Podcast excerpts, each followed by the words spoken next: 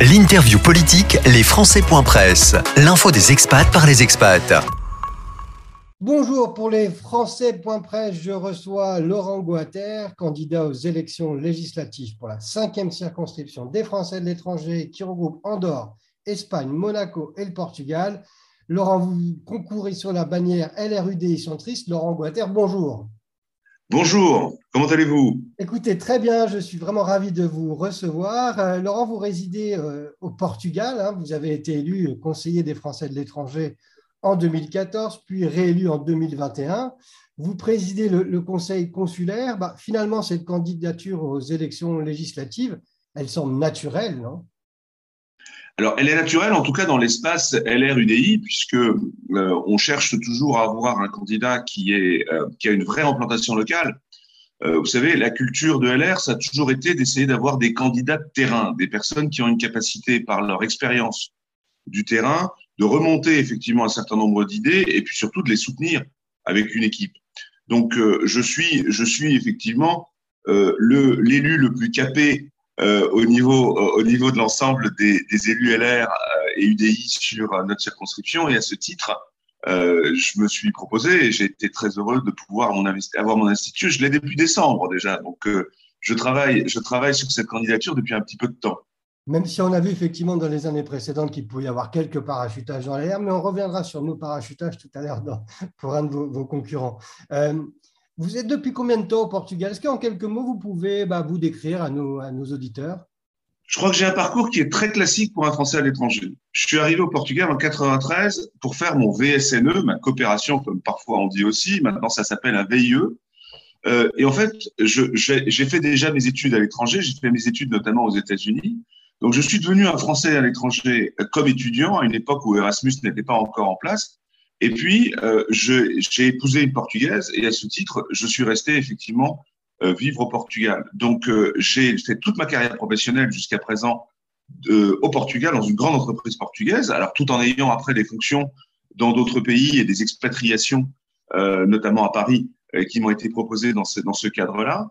Mais je suis un petit peu le prototype de beaucoup d'entre nous, Français à l'étranger, des études déjà qui commencent en partie à l'étranger, puis une rencontre, euh, puis une vie professionnelle qui m'a amené un petit peu plus loin de la France et, en tout cas dans une entreprise euh, qui m'a demandé de m'occuper d'autres pays euh, que la France.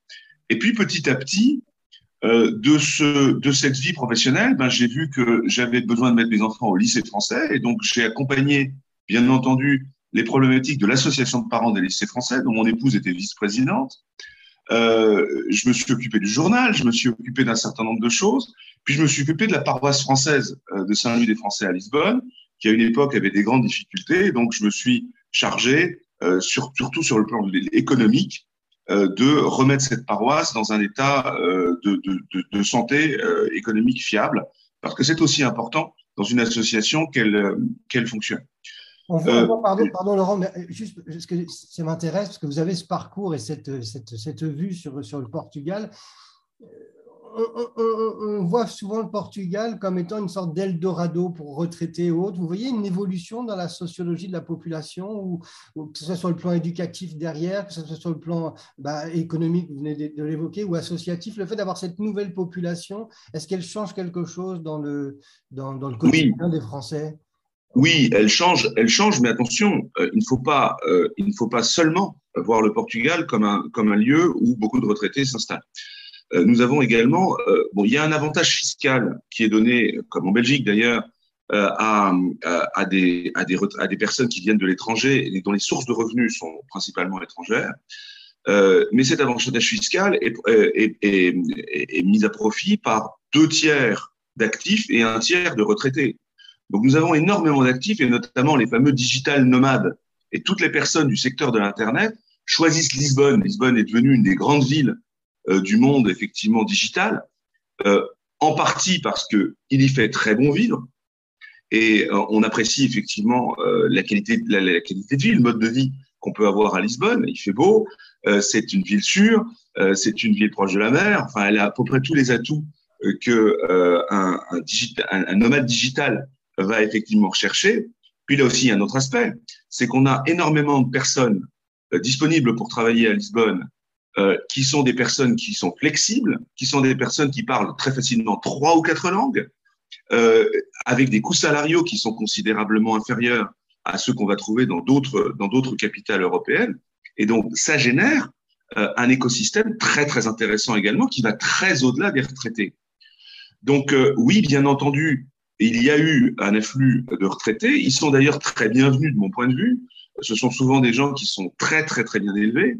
Euh, qui ont une très, très bonne connaissance effectivement des choses et qui sont disponibles pour nos associations. C'est ce qui permet à l'Union des Français à l'étranger, l'UFE, d'avoir plus de 2000 membres au Portugal aujourd'hui. Euh, ça, c'est une, ça, c'est quelque chose qui est effectivement tout à fait, tout à fait intéressant. Ça montre bien que ces personnes vivent au Portugal et veulent effectivement euh, euh s'intégrer euh, à des activités associatives. Et puis, on a vu également pendant la période du Covid que ces personnes peuvent être tout à fait solidaires il y a eu énormément euh, d'actions positives de la part, de la part des, euh, Français qui sont installés au Portugal. Je vais, en citer un, exemple. À la période où le Portugal a vécu son pic de contamination Covid avec des grandes préoccupations euh, sur la pression hospitalière parce qu'on n'avait pas encore les, vaccins et toutes les solutions que nous avons heureusement aujourd'hui pour couvrir cela.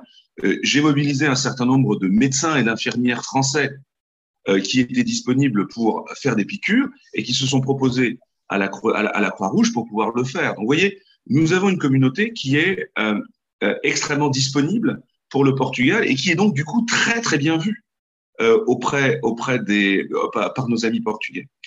Et ça, c'est quelque chose de très important. Je vais juste finir là-dessus. Euh, c'est très important parce que nous sommes bien des immigrés au Portugal. Il n'y a aucun doute là-dessus. Et donc, nous devons avoir un comportement absolument exemplaire par rapport aux pays qui nous accueillent. Et la communauté française au Portugal, d'une manière générale, a compris cette nécessité de rendre au Portugal la qualité d'accueil qu'on lui donne. Merci Laurent pour ce partage, c'est effectivement très intéressant. Ce que vous voyez au Portugal, j'imagine que maintenant vous le voyez également en Espagne. Et justement, cette communauté active et, et, disponible, quand vous la rencontrez en ce moment, quels sont les thèmes qu'elle aborde en priorité avec vous? Alors, je dirais vraiment beaucoup de situations sur la dégradation des services consulaires. Mmh. Ok, on va en parler un petit peu, mais la logique de dématérialisation ne fonctionne pas. Et donc, effectivement, euh, à partir de l'instant où on retire du personnel euh, qui est capable d'interagir avec les gens et qu'on envoie à Paris, par exemple, les, euh, les systèmes de soutien éventuels qui existent et qui sont insuffisants, on a des problèmes gigantesques de services consulaires. On a un problème complexe d'enseignement français à l'étranger. On surconcentre sur quelques grands lycées français qui ont eux-mêmes leurs problèmes. Ils sont en grève aujourd'hui. On surconcentre sur les grands lycées français parce qu'il y a un dogme qui refuse d'élargir, si vous voulez, l'enseignement français à l'étranger euh, au-delà, effectivement, de ces grands lycées français. Et puis, euh, on a, par rapport à ces retraités dont vous parlez, qu'on soit, qu'on soit logique, on a des traités européens qui disent vous pouvez passer votre retraite là où vous le voulez en Europe. Mais on passe notre vie à leur mettre des bâtons dans les roues en permanence. Et donc, soyons cohérents et essayons effectivement de mettre en place des procédures qui simplifient la vie des retraités français. Alors, quand on est retraité et quand on l'est pas encore, vous et moi, on a un parcours international.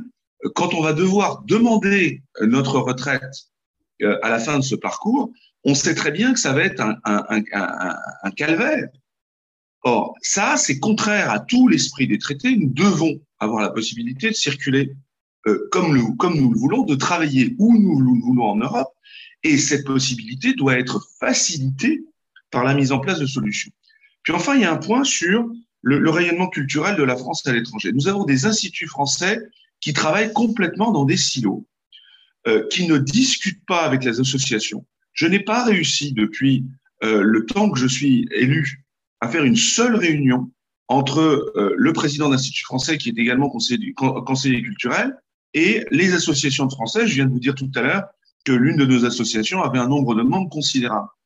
Euh, on nous dit euh, dans les associations, allez chercher le, euh, le programme de l'Institut sur sa newsletter.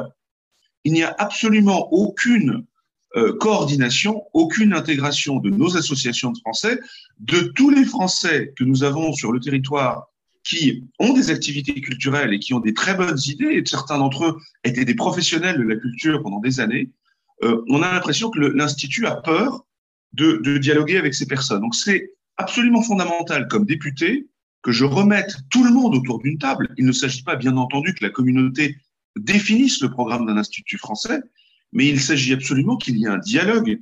Et d'une manière générale, ce dialogue n'existe pas. Et puis enfin, on a un vrai problème sur les entrepreneurs. On voit bien que euh, la plupart des pays étrangers soutiennent leurs entrepreneurs à l'étranger, véritablement. Il faut un effort énorme par rapport à ça. Et bien pas la France.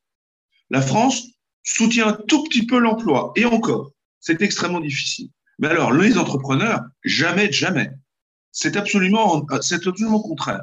Nous avons des conseillers du commerce extérieur qui sont des personnes de grande qualité, mais dont nous n'avons pas la liste, qui ne sont pas liés ni à des régions du Portugal et de l'Espagne, ni à des régions de la France.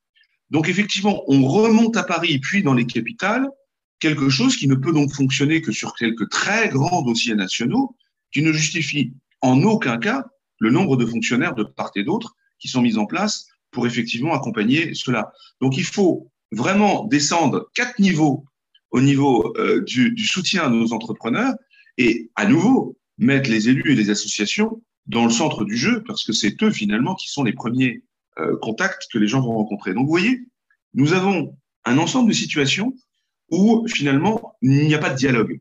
Justement, Laurent, pardon, mais par rapport au dialogue, y a tous les, les, les, thèmes que vous évoquez, les aspects consulaires, l'enseignement à l'étranger, la protection sociale retraite, rayonnement culturel, euh, les entrepreneurs. Vous parlez de coordination, de dialogue, de remontée à Paris.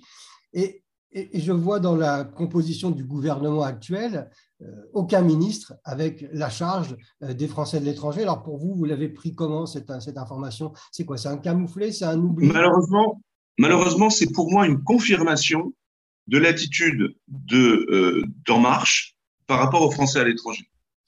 Nous avons eu sur mon territoire une députée qui est maintenant devenue sénatrice, qui n'a absolument rien fait pour sa circonscription pendant quatre ans et demi. Absolument rien. Euh, et elle est devenue sénatrice, effectivement, d'En Marche. Donc, elle a été, je dirais, distinguée euh, dans, à l'intérieur d'En Marche, alors qu'elle a un bilan absolument euh, insuffisant par rapport à sa propre circonscription.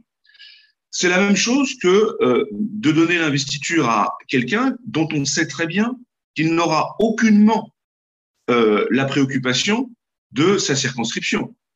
Je, euh, juste pour nos auditeurs, pardon Laurent, qu'effectivement, euh, euh, Madame Casbonne est devenue sénatrice, Stéphane Bogetta, son suppléant, l'a remplacé à l'Assemblée nationale. Il aurait dû, selon toutes les circonstances, être le candidat d'En Marche. Et puis finalement, c'est pour ça que votre circonscription a été mise en lumière. Euh, Manuel Valls a reçu l'investiture du parti du, président de la République En Marche. Et c'est peut-être de lui dont vous, voulez me parler. Oui, alors je parlais de Manuel Valls, mais je, je dois dire aussi que Madame Casbonne est devenue présidente du comité de soutien de Monsieur Valls. Euh, et évidemment, toute l'équipe en marche euh, au Portugal, en Espagne, a quitté euh, le navire.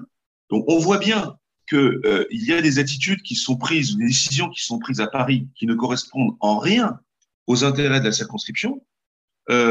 Et on, voit bien combien peu de peu d'importance est donnée effectivement à cette circonscription. Alors moi, ce que je dis aujourd'hui aux, aux, Français que je rencontre dans ma circonscription, c'est que ils ne peuvent pas continuer à compter sur l'espoir d'être écouté par un président de la République et par une majorité qui a choisi à l'origine une députée en 2017 avec des caractéristiques qui ne correspondaient pas aux besoins de la, circonscription, une députée qui ne s'est pas occupée de cette circonscription pendant cinq ans, et c'est très clair dans la dégradation d'un certain nombre de choses, tant au niveau des services consulaires qu'au niveau du dialogue en général, qui n'existe pas, notamment avec les entrepreneurs, avec les associations. Euh, cette personne s'autorise à être président du comité de soutien du concurrent de son, euh, de, son euh, suppléant. Vous voyez un petit peu le, degré euh, de trahison, si vous voulez, qui existe à l'intérieur de cette famille politique. Comment est-il possible d'envisager que, après une élection législative dans ces conditions-là, la personne qui va sortir, que ce soit M. Valls ou M. Zoleta, ait la moindre capacité, effectivement, de s'exprimer en faveur de, de, nos compatriotes de la cinquième circonscription. C'est tout simplement impossible. C'est un mot fort. Les guerres... vous, hein. vous, parlez de trahison, c'est un mot très fort. Hein. Je pense que c'est le mot qui correspond, euh, qui correspond à une réalité objective. Euh, quand, on, quand on ne soutient pas son propre suppléant, euh, c'est très difficile, effectivement, euh, de, d'utiliser un autre mot. Et je dirais que dans un parti, quand on ne soutient pas un député sortant et qu'on met à la place quelqu'un qui n'a pas de légitimité par rapport à cette fonction-là, et puis qui, très, très honnêtement, devrait s'occuper d'autres types de thèmes. Et d'ailleurs, euh, on voit bien que ses intérêts ne sont pas les intérêts de la circonscription. Son intérêt, c'est de la visibilité politique au niveau national. Euh, euh, je, pense qu'effectivement, on peut aussi parler de ce terme. Donc, je, pense que ça, les électeurs ne doivent pas rentrer dans une dans une guéguerre qui ne présente aucun intérêt, mais surtout au-delà de, au-delà de la chicaille politique, quelle efficacité peut avoir une personne qui serait élue dans euh, ce type de conditions pendant cinq ans pour s'occuper concrètement des problématiques d'une circonscription? Aucune. Vous pensez que si Manuel Valls est élu, ce serait une sorte de député euh, Godillot ou un député qui ne servirait à rien Je pense que si Manuel Valls est élu, il faut regarder quel sera son suppléant très vite, puisque euh, Manuel Valls n'aura pas vocation d'être pendant cinq ans député de cette circonscription. Euh, il a fait le coup, si vous me permettez l'expression, d'une manière à peu près régulière dans sa vie politique. Euh, donc, euh, je pense que euh, nos compatriotes doivent être, doivent, doivent réfléchir avant de voter, quel que soit leur souhait de soutenir Emmanuel Macron, ils ne peuvent pas en faire un argument pour nommer un député qui n'est pas compétent par rapport à la circonscription et par rapport aux problèmes qui existent. Et d'ailleurs, ça n'est pas la, candidature de Manuel Valls montre bien qu'elle ne peut, qu'elle ne souhaite pas prendre en compte aucune des caractéristiques euh, euh, et aucune des particularités de cette circonscription. La candidature de Manuel Valls se résume à un seul thème euh, votez pour moi, je suis le seul candidat investi par euh, Emmanuel Macron. Euh, je pense que c'est assez court pour ce qui est le travail de fond qu'un député doit réaliser pendant pendant cinq ans, surtout dans un contexte où les deux députés précédents ou deux et demi, si vous me permettez, euh, ont très peu finalement travaillé pour la circonscription on, arrive malheureusement à la fin de cet entretien. Laurent, j'aurais encore juste deux petites questions. Vous parlez là de Manuel Valls, d'En Marche, et je, lis sur votre site internet, euh, le député sortant, ou en tout cas le candidat Valls, a tout un dispositif en place et des moyens incomparables. Mon équipe, je vous cite, est fidèle et efficace, mais extrêmement courte. Je prends trois semaines de vacances pour faire campagne. J'investis mes propres deniers avec le risque que cela comporte. Je n'ai aucune agence de com pour m'aider ce sont des mots qui sont, qui sont forts, hein, qui, montrent aussi une certaine transparence. Mais derrière ça, moi, j'ai envie de vous demander, est-ce que vous avez l'impression qu'avec euh, cette candidature au nom des républicains UDI centristes, vous ne joueriez plus dans la même catégorie, dans la même division que le parti d'Emmanuel Macron? Non, mais je pense qu'il faut, euh, vous savez, on a vu pendant la campagne présidentielle l'importance de la com sur les idées. Et moi, je souhaite que les gens m'élisent sur mes idées. Et j'assume le fait que sur le plan de la com, je ne suis pas un spécialiste. C'est pas ça le métier d'un député. Le métier d'un député, c'est pas d'être un spécialiste de la com. Le métier d'un député, c'est de savoir écouter les gens, identifier les problèmes et, euh, je dirais, ne pas lâcher les différents ministres et les différents responsables de l'État et parfois les ambassadeurs et parfois les, consuls, les consuls généraux pour et puis euh, nos proviseurs et puis euh, nos consuls honoraires, et puis énormément de personnes finalement sur la circonscription, de ne pas les lâcher tant qu'on n'a pas obtenu des améliorations significatives et donc la satisfaction de nos, de, euh, nos compatriotes. Et ben ça, c'est pas de la com. Ça, c'est du travail de terrain. Euh, J'étais hier à, Malaga. Madame Casbonne a été une fois à Malaga pendant l'ensemble de son de, de, son séjour pour remettre euh, la, Légion d'honneur au maire de Malaga. Un point une barre. C'est pas ça le travail. Le travail, c'est d'être tous les six mois à Malaga, tous les six mois à Valence, tous les six mois, bien entendu, à Madrid, tous les six mois dans chacune des grandes villes de la circonscription, de mettre les gens autour d'une table, de déjeuner, de dîner avec toutes les, toutes les personnes qui, qui concernent, et puis de suivre les dossiers sur la période. Et ça, c'est pas de la com. Ça va pas se passer sur Facebook. Donc, j'assume, si vous voulez, le fait qu'on ne peut pas réduire les idées politiques à la capacité de faire du buzz et de faire de la com.